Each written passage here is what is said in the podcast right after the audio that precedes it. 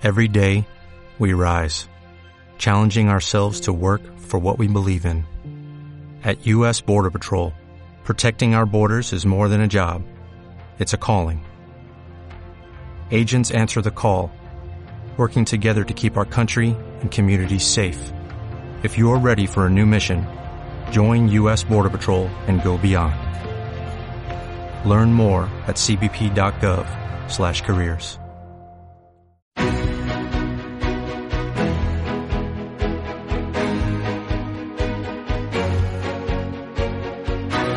En Capital Intereconomía, Consultorio de Fondos. Hoy con Alberto Loza, que es responsable de selección de producto de Northwest Capital. Alberto, ¿qué tal? Muy buenos días. Muy buenos días, Susana. Bueno, parece que ya lo peor ha pasado, ¿no? Que eh, los mercados remontan, que la tranquilidad vuelve y no sé si los ahorradores, eh, vuestros clientes, tienen más apetito por el riesgo que hace tres, cinco, ocho meses. Eh, mm. No, no sé. si me hubieras preguntado 3, 5, 8 semanas, habría, la pregunta habría sido fácil. 3, 5, 8 meses es irnos eh, a finales del año pasado, mm. después de verano pasado, y probablemente no. Probablemente eh, ahí se veía un escenario más fácil, más claro no lo sé. Ahora sí que es verdad que hay muchos clientes que ya son sensibles a, bueno, la primera parte que han tenido es la duda si mantenían o no las posiciones que ya tenían, ¿no? Ahora parece que ese miedo lo han superado y empiezan a ser sensibles a tomar mayores posiciones de riesgo, pero pero no con la misma tranquilidad y confianza que habrían tenido hace seis meses, pues porque parecía que la situación macroeconómica eh, invitaba a estar más tranquilo.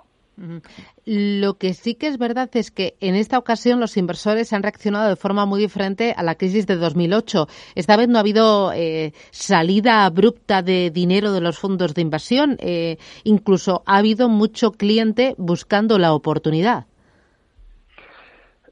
Es que si lo ponemos en situación, ha sido tan diferente, ha sido tan diferente, que ha sido Probablemente, pues siempre alguien podrá encontrar un dato muy raro en algún mercado, pero eh, en el periodo tan rápido que se han producido las caídas, que creo que de máximos a mínimos han sido 29 días o una cosa así, cuando la media de caídas de, este tamaño pues puede ser casi un año en, realizarse la caída, aquí se ha hecho en menos de un mes.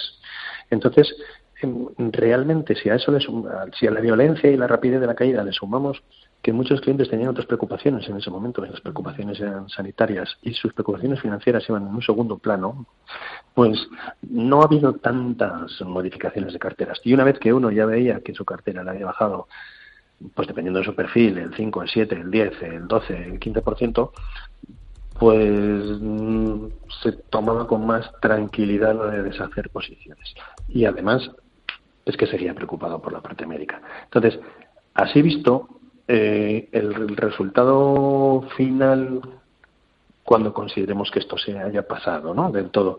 Para los clientes en sus inversiones no ha sido tan gravoso como otras veces, porque mm. han estado en la bajada, pero han estado en la subida. Mm, con lo cual, eh, bueno, parece que el resultado total, ahora estaba revisando, yo qué sé, pues el, el S&P en el año pierden tres.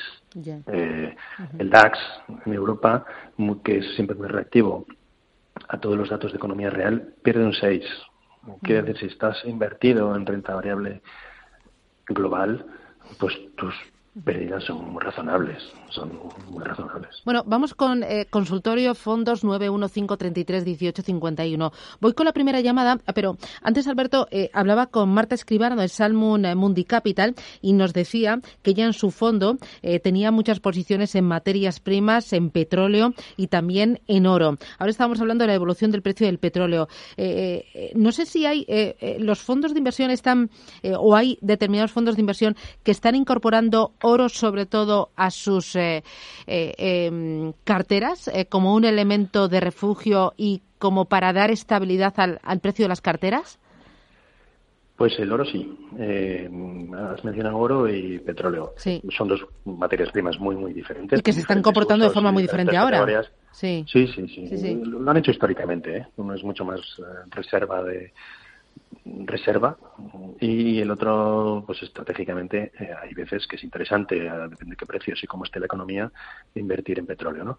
Ahora mismo, el oro sí que es un uh, activo que aunque en los momentos más duros de marzo, en que había poca visibilidad, tampoco es que tuviera un comportamiento en los primeros días excelente, sí es verdad que cada vez hay más inversores que tienen una parte de su patrimonio, y los fondos no son una excepción, en, oro. Eh, mucho, bueno, pues un, un 3, un 5, un 7, y le pueden tener directamente comprando acciones de mineras, utilizando eh, ETFs o cualquier otro activo que replique el precio del oro, porque eso da una cierta estabilidad a las carteras. En cuanto al petróleo, pues el petróleo es, muy distinto, ¿no? El, petróleo ahora mismo es uno de los pocos, bueno, es probablemente el sector energía el, el, que peor se está comportando en el año. En Estados Unidos el sector de energía está como en 31% negativo y en Europa casi en el 33%. Y básicamente toda la energía está es por el tema del petróleo. Ahora mismo no hay un gran apetito por, por invertir en petróleo y los alguien estará buscando oportunidades a precios bajos pero en general no es el sector que tiene mm. más recomendaciones de compra. Bueno, vamos a ir con los oyentes a ver qué, qué tienen ellos, ellos comprado, ¿no? qué tienen en cartera y qué están vigilando. Francisco, ¿qué tal? Buenos días.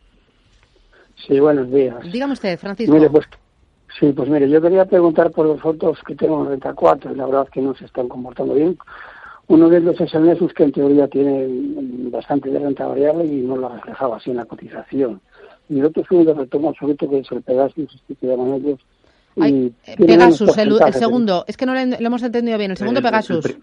El, segundo es el Pegasus y el primero. Era Nesus, se llama Nesus. Nexus. ah, Nexus, Nexus. Sí, sí que tiene más renta variable. Y luego una pregunta didáctica también. El tema de la retrocesión yo ahí no, no lo entiendo, porque vamos a ver, yo entiendo que la retrocesión es cuando se compra el, fondo eh, por medio de un intermediario, pero si yo le compro directamente a la gestora, también tengo que pagar retrocesión. Esas tres preguntas y hacen el favor. Muchas gracias. estupendo, gracias. Em, ¿Qué dices, eh, Alberto? Bueno, eh, por empezar, el los, la parte de retrocesiones, que es un tema más técnico, ¿no? Eh, normalmente usted no es que le compre directamente a la gestora, se le suele comprar a, una entidad financiera que, comercializa los fondos de la gestora. Entonces, Renta 4, eh, por no utilizar el ejemplo de Renta 4, uno cualquiera, cuando vamos a una entidad bancaria y entramos en el Banco Santander, igual, por, porque es el más grande, ¿eh? no lo digo por nada, por, por coger uno. Y dices, eh, y compramos fondos de la gestora de Santander Asset Management, Santander Asset Management es otra entidad y obligatoriamente tiene que ser otra entidad diferente para la protección de los propios inversores. ¿no? Tiene que ser una entidad diferente con sus activos segregados y separados. Entonces, eh, es verdad que el Banco Santander percibe de Santander Asset Management una comisión por eso, que es esa retrocesión. Eh, desde que tenemos MIFID 2 en funcionamiento, esa retrocesión tiene que estar justificada por un mayor eh, servicio, asesoramiento, lo que sea que le estén dando al cliente, porque si no, siempre le tendría que ofrecer, sino la posibilidad de que el cliente pague un coste explícito por el asesoramiento que recibe y entonces mm, que no haya retrocesiones. Pero en este país está muy poco habituado el inversor a pagar por ello, eh, pagar directamente, es decir, yo pago un 1%, me, me lo estoy inventando, ¿eh? pago un 1%, un 0,5, un 0,7, dependiendo de mi patrimonio, y, y ya que no haya retrocesiones. Eh, eso es un poco más raro. En cuanto a esos fondos, Pegasus y Nexus. Bueno, Pegasus es un clásico con muchos años de existencia, creo que incluso hemos hablado alguna vez de él un buen activo para tener en cartera como diversificador y, de bajo riesgo. Y bueno, su comportamiento ha sido razonable, razonable en, las circunstancias que tenemos. Quiere decir que cualquier inversor que lleve un medio plazo en él estará tranquilo. En cuanto a Nexus, sí es verdad que Nexus tiene un, índice en el cual ya ellos mismos se comparan con un 50% de, de renta variable pero el, oyente dice que tiene más renta variable y no ha recuperado, bueno, mm, sí ha recuperado. Hay que pensar que desde los mínimos que hace a finales de marzo hasta ahora, este fondo ha recuperado casi un 12%, una cosa así, que es ya eh, más de la mitad de la caída, ¿no? Entonces, mm, ¿todos se recuperan igual? No, porque ni la renta fija ni la renta variable, dependiendo de los sectores que hayas tenido, no se han recuperado igual. Pero recuperación sí ha tenido y la ha tenido muy importante. Eh, de hecho, bueno, no está entre nuestra shortlist de fondos, pero es, es un buen activo. ¿no? Eh, voy ahora con Juan Carlos de Ibiza. Juan Carlos, buenos días. Hola, buenos días. Dígame. Pues nada, a ver, tengo una cartera de fondos más o menos diversificada, unos más conservadores, otros de renta variable. Por supuesto, no voy a, relatarlos para no alargarme más. Simplemente me gustaría consultarle al, experto dos fondos que tenía intención de incorporar a, la renta variable, que concretamente son el, Júpiter uh, European Growth y luego el Pictet Security a ver qué, no sé, qué opinión le merecen estos fondos o si piensa que dentro de este estilo o categoría, pues hay otros que pueden, no sé, que a él le gusten más, que pueden hacerlo mejor. Muy bien, pues gracias. Gracias a vosotros. ¿Qué dices, eh, Alberto? Bueno, dos fondos muy diferentes. El Pictet Security, mm, Pictet es un súper especialista en fondos temáticos que se llevan muchos años eh, especializándose en ello y son buenos gestionando eh, fondos que se dediquen solamente a una temática de inversión. Dentro de esto, el Pictet Security, el Pictet Security es una referencia, como el Pictet Water y como algunos otros, y en su sector yo sí diría que es la referencia. Que si alguien quiere comprar eh, renta variable relacionada con seguridad, con seguridad de muchos tipos, porque no solo es, es Prosegur, pero es seguridad informática o es seguridad de otros muchos tipos, eh, es la referencia. No tengo yo claro si eh, cada uno de los clientes tiene que decidir cuántas temáticas quiere tener en cartera. Yo soy más partidario de elegir, como hablaba antes de, eh, también de Jupiter European Growth, elegir un área geográfica y que el gestor decida cuándo quiere estar, porque si no es mucho más difícil. Pero si él quiere estar en seguridad, el Pictet Security es la opción.